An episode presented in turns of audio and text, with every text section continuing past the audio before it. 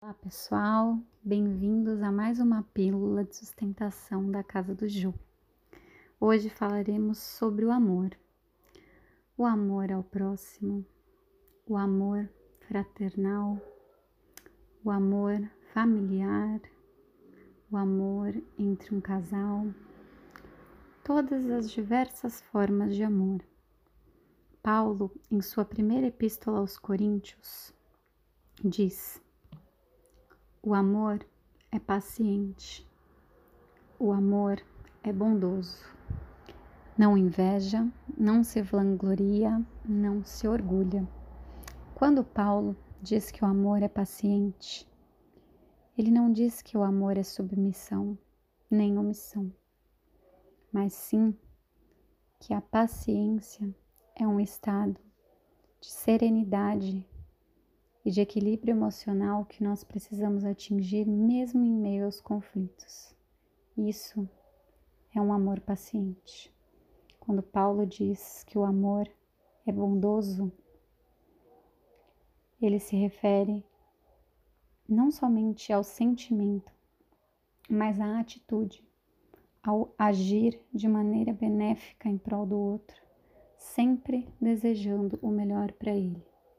Isto é um amor que é bondoso. O amor não maltrata, não procura seus interesses, não se ira facilmente, não guarda rancor. Quando Paulo diz que o amor não guarda rancor, ele refere-se à capacidade de perdoar. E o perdão é, antes de tudo, sobre nós mesmos e não tanto sobre o outro que nos causou o mal.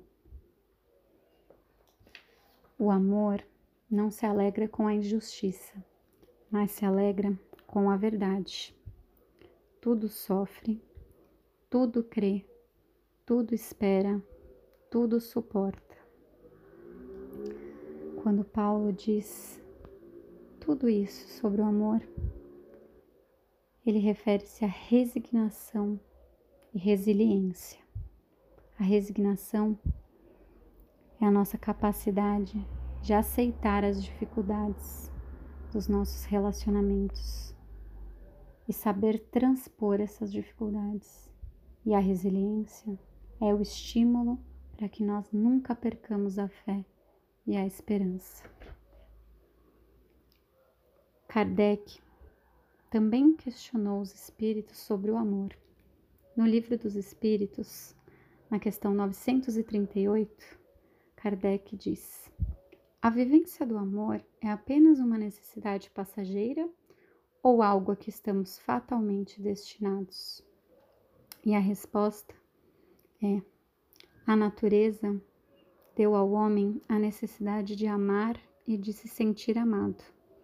Um dos maiores prazeres que lhe sejam concedidos sobre a terra é o de reencontrar corações que se simpatizam com o seu, o que lhe dá as premissas de uma felicidade que lhe está reservada no mundo dos espíritos perfeitos, onde tudo é amor e benevolência. Então, o que os espíritos têm a nos dizer é que vivenciar o amor aqui na terra, agir com amor, sentir o amor, é uma prévia do que será quando nós atingirmos as esferas superiores dos espíritos perfeitos, onde tudo é amor e benevolência. Fiquem todos com Deus. Um grande abraço.